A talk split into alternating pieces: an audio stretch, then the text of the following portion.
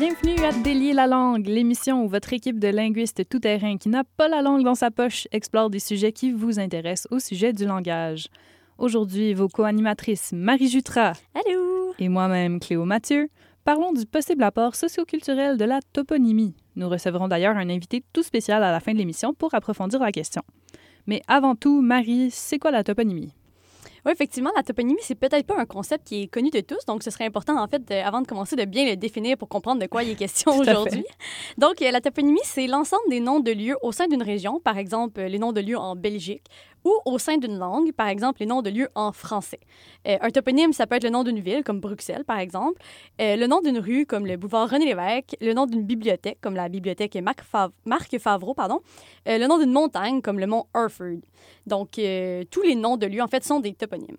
Le mot, en fait, toponyme vient du grec. Il est formé de topos, qui signifie lieu, et de onoma, qui signifie nom. Euh, selon la euh, section patrimoine de- du site de la ville de Montréal, euh, la toponymie a deux rôles principaux. Le premier euh, serait de permettre le repérage géographique rapide et sécuritaire d'un lieu donné, ce qui me semble tout à fait logique et celui, euh, d'autre part, d'exprimer euh, par des noms certains aspects de notre culture. Ça, on, on s'y attend peut-être moins à ce que ça ait ce rôle-là, mais effectivement, quand on y pense, euh, c'est un vecteur culturel. Absolument. Euh, et un toponyme, donc, euh, va avoir euh, la fonction utilitaire et la fonction, évidemment, culturelle et patrimoniale, donc notamment dans la mémoire collective du Québec, par exemple. Super, merci Marie. Fait que les aspects de la toponymie qu'on va aborder aujourd'hui, c'est premièrement les types de toponymes, deuxièmement une controverse récente qui nous a fait nous intéresser au sujet en fait. Troisièmement, la petite histoire de la toponymie au Québec. Puis après, on va parler du processus derrière la gestion toponymique au Québec. Puis pour conclure cette émission-là en beauté, on va recevoir le linguiste Gabriel Martin qui va nous aider à répondre à la question qui nous préoccupe principalement aujourd'hui, c'est-à-dire est-ce que la toponymie peut faire avancer des causes sociales? Alors, Cléo, est-ce qu'il y a différents types de toponymes? Ouais, en fait, il y aurait quatre grands types. D'abord, il y a les toponymes commémoratifs qui évoquent une personne ou son œuvre ou encore qui commémorent un événement marquant. Ensuite, il y a les toponymes historiques qui honorent des personnages historiques, locaux ou internationaux. Euh, donc ça, ça se recoupe un petit peu avec commémoratif, mais vous allez voir, tous les types se, se recoupent un petit peu. Il y a aussi les toponymes géographiques qui, eux, servent à évoquer les caractéristiques physiques ou géographiques d'un lieu, euh, comme euh, le quartier Montréal-Nord, par exemple, qui est situé au nord de Montréal. C'est pas sérieux. Oui, il me semble qu'il y a aussi un lac carré quelque part. Je ne sais pas à quel oui, point il est c'est carré. dans les Laurentides. Oui, je ne sais pas à quel point il est carré, mais en tout cas, ça décrit quelque chose. Mon Dieu, c'est très spécifique. Merci. comme ça, comme ça. Comme ça. Euh, enfin, il y a aussi les toponymes thématiques. Euh, ça, c'est quand il y a un projet de développement urbain euh, qui regroupe plusieurs nouveaux emplacements à nommer, par exemple, nommer des rues, nommer un parc, nommer une bibliothèque, etc., et qu'un thème est donné aux toponymes regroupés. Ça peut aussi être à l'intérieur de, mettons, à l'intérieur d'un bâtiment, d'une bibliothèque ou à l'intérieur d'une université. On peut nommer des locaux selon un certain thème pour qu'il y ait comme une, cohésion euh, dans les toponymes. Par exemple, il y a un quartier à Lévis où toutes les rues portent des noms de fleurs. C'est charmant. Ben oui, dans, dans, dans ma ville euh, où j'ai grandi, il y avait un quartier comme ça que c'était tous des noms d'arbres. OK. Le quartier au complet, c'était Ah, la rue des. Mélèzes, la rue des Bouleaux. Ah. C'est comme, il y a quand même quelque chose de charmant. Oui, c'est Ouais. relaxant un petit peu. euh, tu- tu- si On se tu réussis vraiment à t'imaginer ça. oui, tout à fait. Euh, mais le thème, donc, c'est ça, Marie a évoqué des arbres, mais ça peut aussi être politique, euh, culturel, etc. Euh, the sky is the limit, comme disent les Espagnols. Maintenant que les bases théoriques sont jetées, Marie, qu'est-ce qui rend les toponymes si intéressants pour notre auditoire amoureux de la langue? Ben bien, la raison pour laquelle on s'est intéressé à la question de la toponymie d'abord, c'est notamment avec le cas du changement du nom de la rue Amherst à Montréal, qui est depuis octobre 2019 la rue Adagegan. Ce changement-là a été effectué dans le but, bon, euh, d'une part, de plus mettre de l'avant un personnage controversé là, qui aurait, euh, comme vous savez sûrement, contribué à, la guerre bactériologique contre les peuples autochtones, mais aussi, d'autre part, ça permet aussi de mettre de l'avant l'héritage mohawk euh, et autochtone de la ville. D'ailleurs, Adagegan signifie frère et sœur en Gagné-Geha, c'est-à-dire en langue mohawk.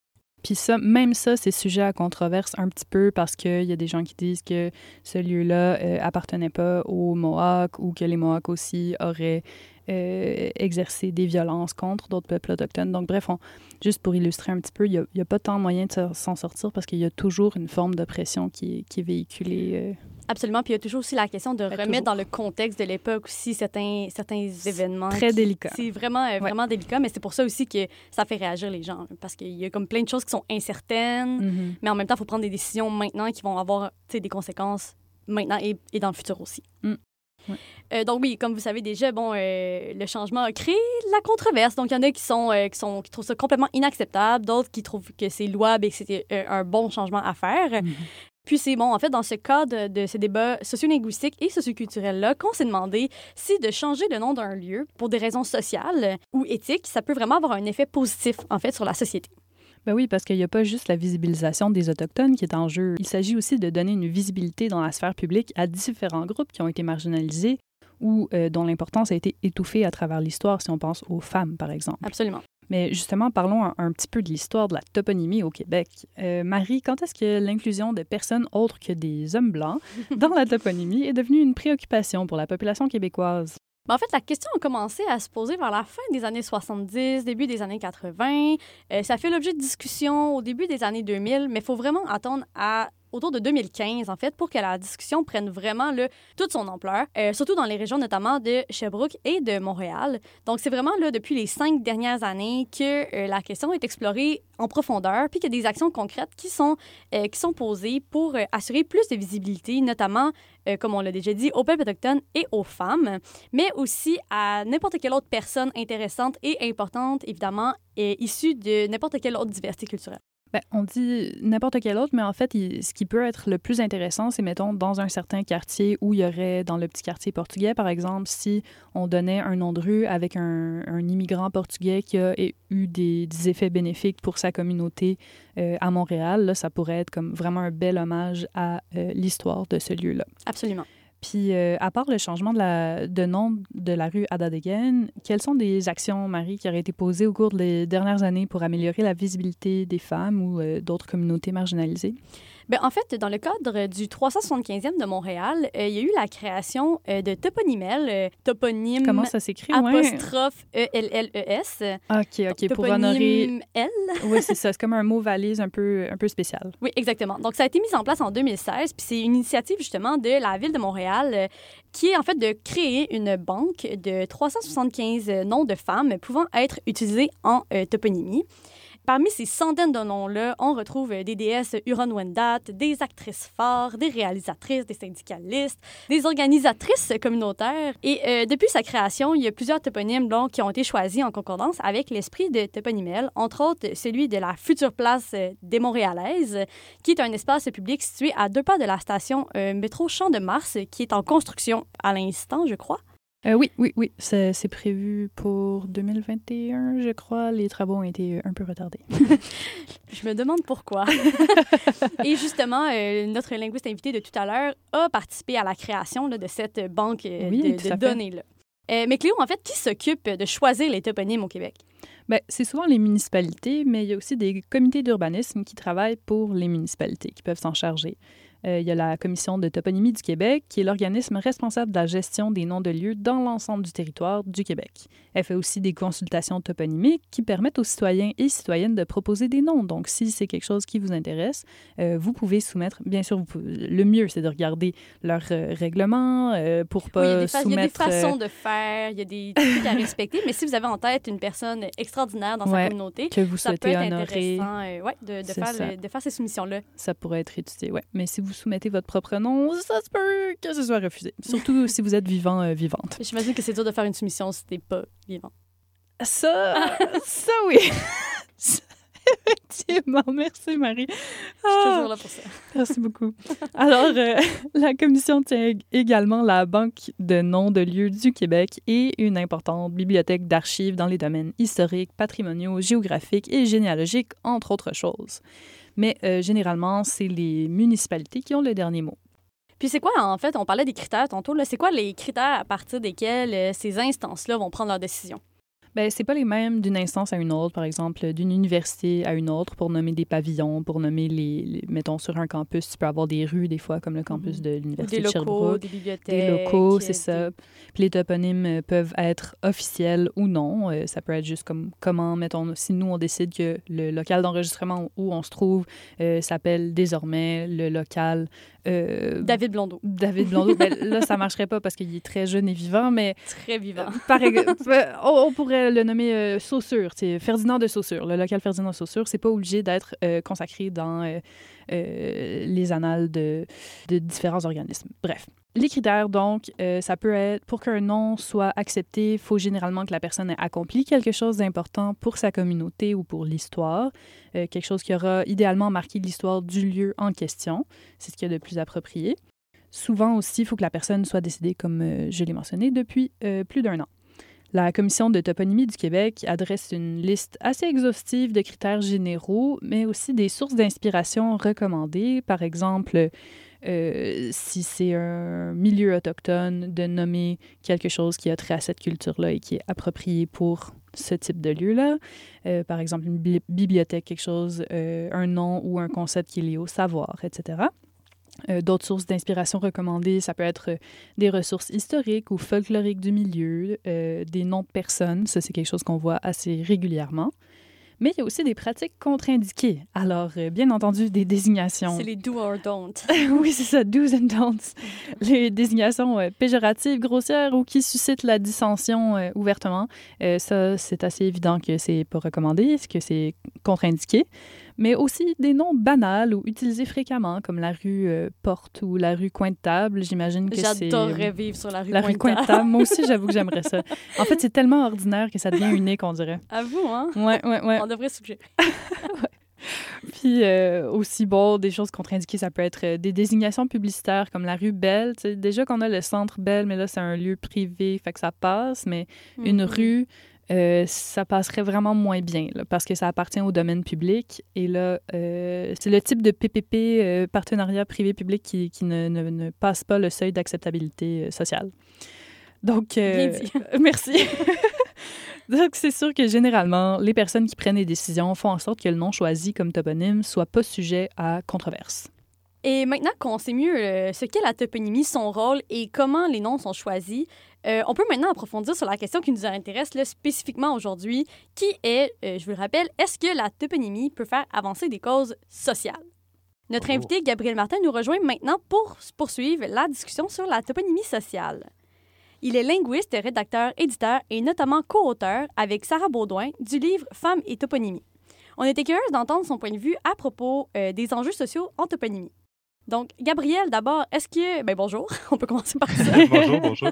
Est-ce que euh, la toponymie, c'est vraiment important et pertinent? là? Est-ce que ça vaut la peine de, de changer certains toponymes? C'est un besoin?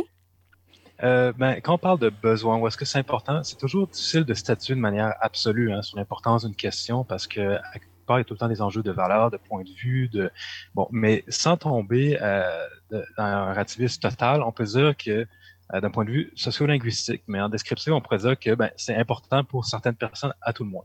Que la question que je poserais, c'est pourquoi est-ce que c'est important pour ces personnes-là? Ben, c'est que ces personnes-là, souvent, vont voir dans la féminisation toponymique, dans le fait de mettre plus de femmes, euh, ou on va dire de, de personnes de certains groupes dans la Mhm. toponymie, vont voir une façon de contribuer euh, ben, à, la, à la diffusion d'une mémoire plus complète, tu sais, un- à, mieux représenter le passé, à mettre de l'avant des choses parfois qu'on n'a pas oubliées, qu'on a négligées, qu'on a effacées, masquées, euh, parce qu'on le sait, hein, l'histoire, il y a l'histoire, les événements qui se sont produits, mais il y a l'histoire, ce qu'on dit sur ces événements-là, ce qu'on écrit, Mhm. puis c'est deux choses différentes. Donc, il y a des gens qui vont dire, ben, en mettant des gens euh, ou des groupes plus en valeur dans la toponymie, ben, on rappelle ça, on diffuse une mémoire, on, on les remet un petit peu comme en place dans le dans l'imaginaire collectif à tout le moins parce qu'on a un nom d'un coup dans notre esprit quand euh, on va dire j'ai un pont dans le quartier ben euh, nécessairement même si j'ai coulé tous mes cours d'histoire et que j'écoutais pas euh, ben je vais avoir le nom Jacques Cartier quelque part dans mon esprit puis je il y a quelque chose qui me dit qu'il est important euh, Mhm. fait qu'on- on peut avoir ça pour à peu près tous les toponymes donc il y aurait ça puis on- au-delà d'un acte de diffusion de mémoire euh, puis c'est tout en potentiel évidemment là, ça veut pas dire que les gens vont tout lire là-dessus dès qu'il y a un toponyme mais au-delà de ça on pourrait avoir un acte de patrimonialisation. Qu'est-ce que j'entends par là? C'est le fait de mettre en valeur euh, des, si on parle de figures féminines, de femmes, Mhm. les mettre en valeur volontairement, de façon consciente, les prendre de l'histoire et dire voilà des figures qu'on considère qui collectivement sont importantes, sont intéressantes, euh, ont une espèce d'écho ou de résonance dans le présent. Donc là, vous voyez, on a parlé d'une mémoire plus complète, euh, du patrimoine aussi. Euh, puis on pourrait dire que c'est ça, dans le présent, euh, ça peut être valorisant pour, je dirais carrément, pour des femmes euh, qui vont Mhm. dire, ben, hey, voilà, je vois plein de rues en l'honneur de femmes, de scientifiques, de gens comme ça. Donc, euh, ça crée un imaginaire collectif euh, qui peut être vraiment bénéfique, positif. Donc, en somme, moi, je remplace un petit peu, pour être que je suis un peu snoro, là, mais je remplace la question. est-ce que c'est important? Euh, ben, je dis, ben, plutôt, est-ce que c'est bénéfique? Puis la réponse, ben oui, c'est vrai, c'est bénéfique pour certaines personnes. Bien parce dit. que c'est un acte de valorisation là, symbolique à tout le moins, euh, pour les femmes, mais aussi pour, par exemple, les premiers peuples, là, qu'on appelle encore couramment les nations autochtones. là. Donc, euh, pour ces personnes-là qui souvent, notamment quand on parle des premiers peuples, là, c'est des personnes souvent qui ont une grande, euh, je dirais, sensibilité ou une, qui une grande importance à la toponymie. Donc, c'est pas un geste purement anodin. Même si pour, on va, on va l'admettre, certaines personnes, c'est totalement anodin, Mhm. mais pour d'autres personnes, ça a quand même un impact. Puis, des fois, même si nous, individuellement, on trouve ça très, très accessoire comme enjeu, ben, ça peut quand même influencer nos représentations. Donc, oui, c'est important. Mm. Euh, en- ensuite, vous disiez, vous demandez, est-ce que c'est un besoin? Euh, ben, euh, où est-ce que ça se fait, tu sais, de remplacer des toponymes, parce qu'on peut en remplacer, on peut en ajouter, mais c'est bien de dire que dans le passé, il y a eu des, des remplacements. Euh, pensez au boulevard René Lévesque à Montréal que vous avez. Ouais. Ben, euh, anciennement, c'était le boulevard Dor- Dorchester. Euh, donc, ça l'a fait Ah. beaucoup, beaucoup discuter à l'époque. Ça l'a fait créer beaucoup de, de, de, de, de colère, ensuite d'autres gens qui étaient très heureux. Mais on s'entend que ça met quand même, pour le dire de même, le René Lévesque sur la map déjà qui était connu. Ben là, il est inscrit dans Ça la carte de. Montréal. Il Puis, est rendu intemporel. Ouais. Puis en plus, Dorchester, il y a quand même un carré à, à son nom encore à ce jour, le carré Dorchester, si je ne m'abuse. Exactement. Donc, en faisant des changements de toponyme, ça ne veut pas dire qu'on élimine la mémoire de quelqu'un, mais on peut la, la moduler. Tu sais. Puis, je vous donnerai un autre exemple aussi frappant, puis plus récent. Euh, il y avait le croissant Claude Jutras à, à Montréal encore. Ben, euh, après qu'on a, qu'il y a eu des révélations là, sur, euh, sur les actes qu'il avait fait, certains actes qu'il avait fait, on s'est dit, ben, on va pas éliminer toutes les œuvres cinématographiques de Claude Jutras parce qu'il y a quelque chose d'intéressant là-dedans. Hmm. Mais est-ce qu'on l'honore dans la toponymie? Ben, Montréal a fait non, non, on veut pas euh, valoriser euh, l'homme comme tel, tu sais, sans éliminer son œuvre. Donc, ils ont remplacé Mhm. le, croissant, le croissant Jutra par le croissant Alice Guy, qui était le, un des premiers noms qui a été pris de, la banque de données toponymelle. Puis Alice Guy, qui était une, une des premières femmes cinéastes, puis en fait, même une des premières personnes à être cinéaste au monde. Puis elle, Euh, elle, est-ce qu'elle est euh, québécoise? Elle était Euh, québécoise? elle n'était pas québécoise, c'est ça qui est intéressant. C'est qu'on peut aller chercher des gens de l'histoire mondiale parce que, vous voyez, comme à Sherbrooke, on a une rue Kennedy, on a, il y a, il y a plein, Kennedy qui est un président américain, là, on s'entend. Donc, il y a plusieurs endroits qui sont pas nécessairement nommés en l'honneur de Québécois. Puis, dans le cas de, d'Alice Guy, qu'est-ce qui est intéressant, c'est que souvent, on va dire, par exemple, ah, il y a Béliès qui est le premier cinéaste. Ben, Alice Guy semble être antérieur. Donc, euh, vous voyez, c'est le temps d'aller chercher des noms que- sur lesquels ça peut intriguer. Puis, euh, dire, mais pourquoi ils ont mis ce nom-là à la place de Claude Jutras? C'est qui ça? Ben, en faisant une petite recherche, on peut, euh, Mhm. on peut découvrir des choses. Donc, c'est ça qui est intéressant dans la toponymie, c'est euh, parfois même un prétexte ou un, un vecteur d'histoire. Là, euh, à tout le monde, ça peut intriguer des gens. Puis moi, j'aime bien dire que la toponymie d'une ville, ben, c'est un peu comme une sorte de palimpseste. Vous savez, un, ou un palimpseste urbain. Un, un palimpseste, c'est un manuscrit qu'on gratte et sur lequel on réécrit des choses. Tu sais, Ah, anciennement, là, quand le, fait que euh, c'est un petit peu, moi je dis, la toponymie, c'est un peu comme une carte vivante là, sur laquelle les noms évoluent.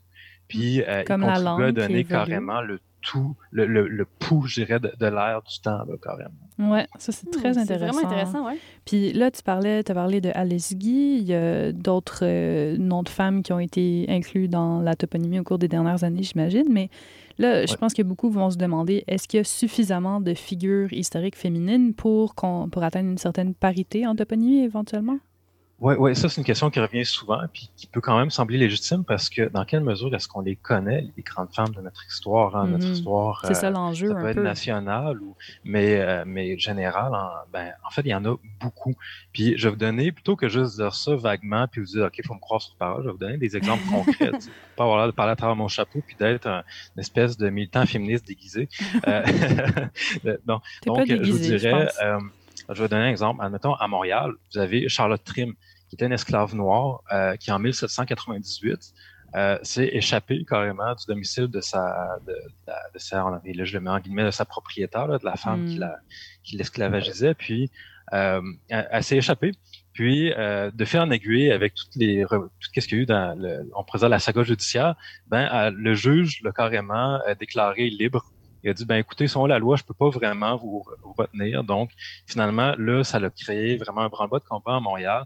Les esclaves, après que Charles même ça, se sont mis à juste comme déserter les domiciles des, gens qui retenaient. Hmm. Puis, il n'y avait rien à faire. Donc, ça a contribué à mettre fin à l'esclavage au Québec. Wow. Vraiment comme, ben, en 1798, puis c'est une esclave noire, tu sais. Mm-hmm. Charlotte Trim, son nom est dans pratiquement aucun livre d'histoire. Il faut retourner dans les archives. Faut, on peut trouver un ou deux livres spécialisés qui la, qui en parle un peu, mais c'est tout. Ben, ça, c'est un nom intéressant à mettre de l'avant. Ben oui, c'est euh, marquant socialement. C'est ça. Je vous donne un autre exemple qui, qui, vient de mes propres recherches parce que je trouve cette figure incroyable. Vous avez Marie Sirois-Cloutier, qui était une femme forte, qui soulevait des haltères. Ah. Ben, le, le, 19 novembre 1897, ça, c'est une petite, euh, un, truc un peu inédit que je vous dis, là, parce que c'est pas écrit nulle part encore. Ben, elle avait mis Louis Cyr au défi à Lowell, au euh, Massachusetts. Euh, il était venu puis avait dit, moi, je peux vous lever même haltère que vous. Puis il avait refusé à l'époque. Mais quand on regarde les poids qu'elle levait, ben, cette femme-là était pratiquement aussi forte que lui. Puis, euh, c'est ça, donc c'est quand même vraiment intéressant. Ce serait le fun d'avoir quelque chose en l'honneur de Marie qui roi Cloutier, tu sais. Puis, euh, vous voyez, elle était venue dans ma ville natale, Sherbrooke, elle était passée à Montréal, elle faisait des spectacles dans, dans à Montréal, dans ce qu'on appelait le parc Summer, qui est un parc très, très, euh, très connu là, par les historiens et historiennes, là, qui était un parc marquant. Euh, après ça, pour quelques autres exemples rapidement, vous avez la première écrivaine du Québec, euh, Inou, je veux dire, la première écrivaine Inou, euh, la chef Capèche, euh, qui est décédée il y a peut-être une quinzaine d'années à peu près. Hmm. Euh, ses livres sont utilisés pour enseigner l'Inou aux jeunes enfants de, de la nation. ben, elle n'a aucune rue en son honneur. Euh, hmm. Par exemple, prenez aussi à quelqu'un qui l'avait un petit peu connu, euh, la grande anthropologue Sylvie Vincent, que la COVID nous a dérobé là, malheureusement ah. récemment. C'est le genre de personne qu'on pourrait vraiment mettre de l'avant de façon bénéfique puis qui mérite tant qu'à moi. Tu sais. Hmm. Euh, Absolument. Je Totalement d'accord avec ça. Oui, c'est ça. puis pour répondre, pour répondre à la question, il y en a, tu sais, puis je pourrais vous donner plein d'autres exemples. Euh, puis je pense que parfois on a un peu manqué d'imagination, tu sais, parce que mm-hmm. euh, au Québec, il y a une cinquantaine de lieux en l'honneur d'Émile Milligan, le poète montréalais. donc, euh, oui, il était hot, mais là. C'est une, fait c'est ça, on a une cinquantaine de lieux en l'honneur d'Émile Milligan. Fait on, on, peut aller chercher des d'autres figures. Puis je vous dirais que pour répondre à ça, au-delà des figures féminines, vraiment de personnes directement, on peut aussi valoriser des, parce qu'on est dans la mission de linguistique, hein, donc disons-le, on peut valoriser des mots plus rares, des mots, et valoriser les femmes à la fois. Euh, à un temps, on aurait une rue des flèches rondes. Ben, c'est qui ça, les flèches rondes? C'est les femmes qui faisaient des ceintures fléchées. Donc, on met un beau ah! québécisme de l'avant. on ah, met vraiment... la question tout à l'heure. On met une mémoire l'avant. Les apothicaires, une rue des apothicaires, par exemple. Ben, ça, c'était les pharmaciennes, en quelque sorte, de la Nouvelle-France, qui, des fois, euh, allaient jusqu'à pratiquer un peu la médecine, dans certains cas. Des sorcières. C'est intéressant. c'est tout le bagage qu'il y a à travers ça. Donc, il y en a, il y en a des cas possibles.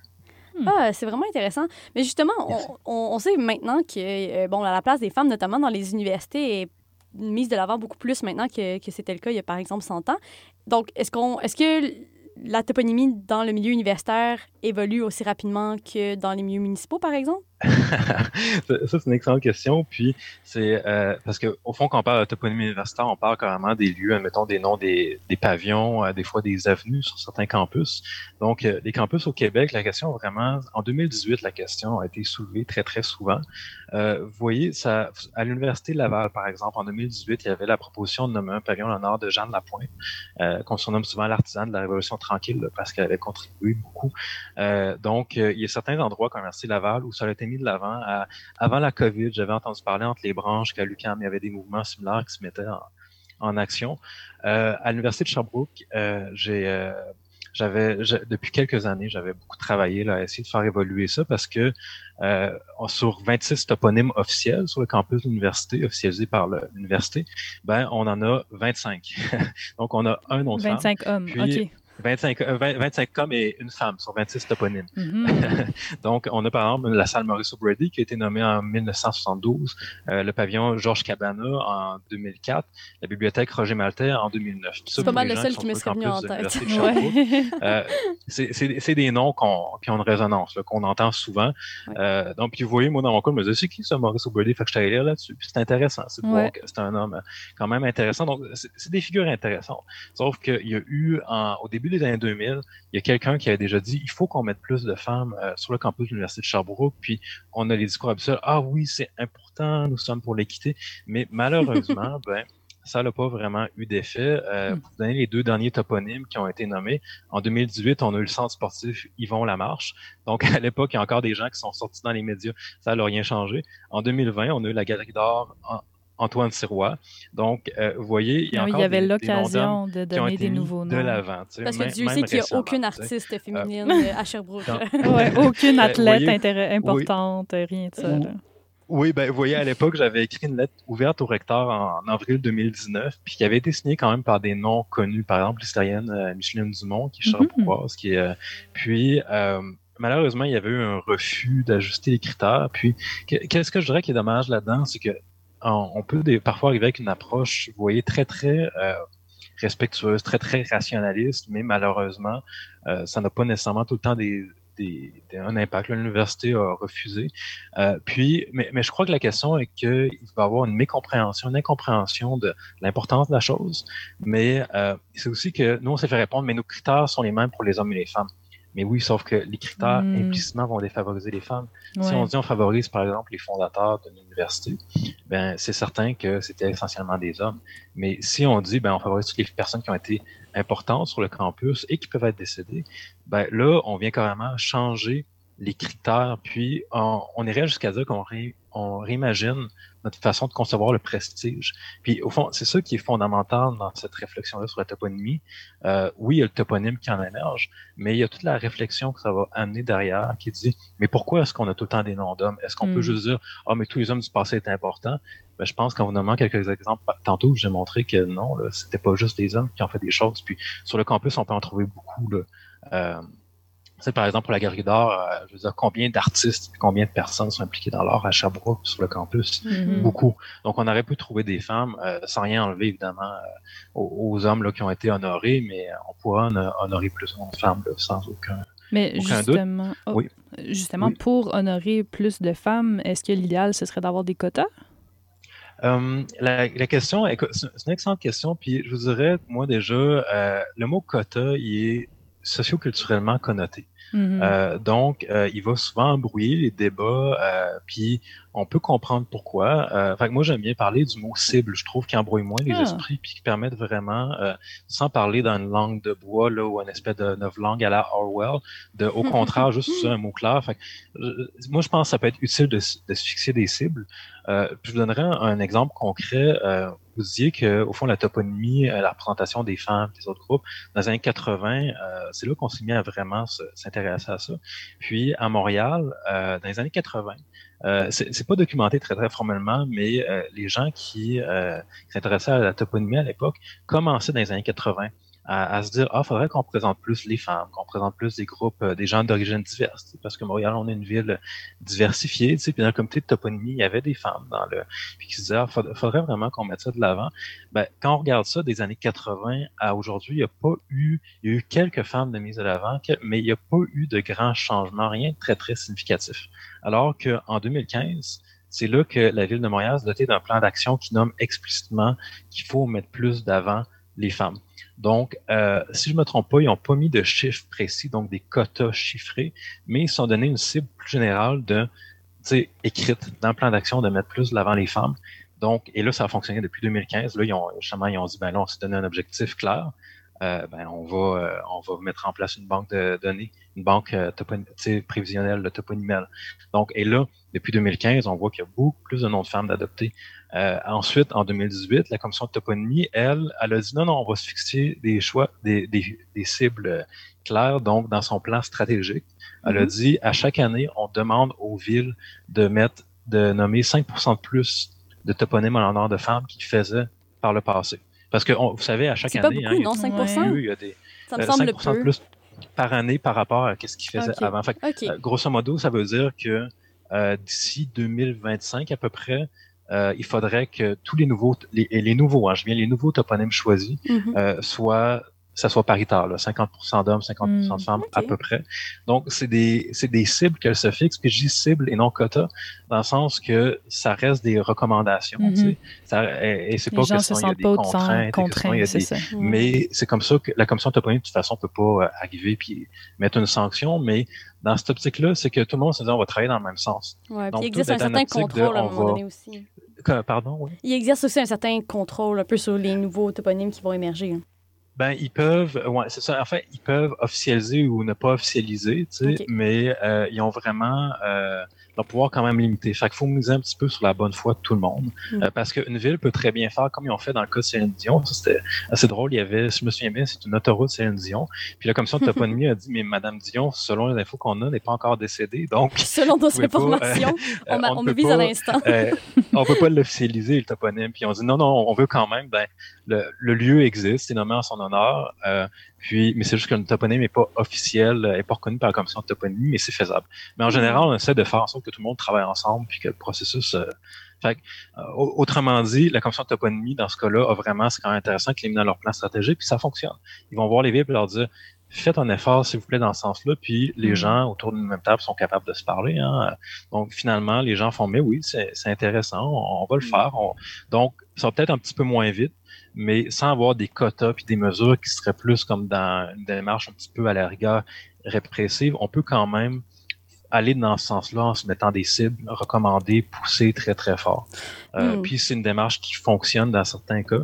Euh, mais euh, si on prend comme la ville de Laval, elle, dans sa politique de, déno- de dénomination toponymique qu'elle a mis en place en 2018, sa première politique, eux, ils ont mis simplement un critère de quand on évalue la pertinence d'un toponyme, ah, est-ce que le toponyme est nommé en l'honneur d'une femme, en honneur une femme ou en honneur un groupe euh, particulier qui est souvent euh, sous-représenté, ben ils font ah, ça c'est un critère de plus euh, qui donne du poids au toponyme. Donc, ils vont mettre plus de l'avant les femmes, mais sans se fixer des quotas ou des cibles Ah. euh, précises. Puis Ça fonctionne aussi très, très bien. là. Donc, on pourrait dire qu'ajouter un critère, ajouter des objectifs généraux, euh, quand c'est écrit formellement, souvent, ça va aider.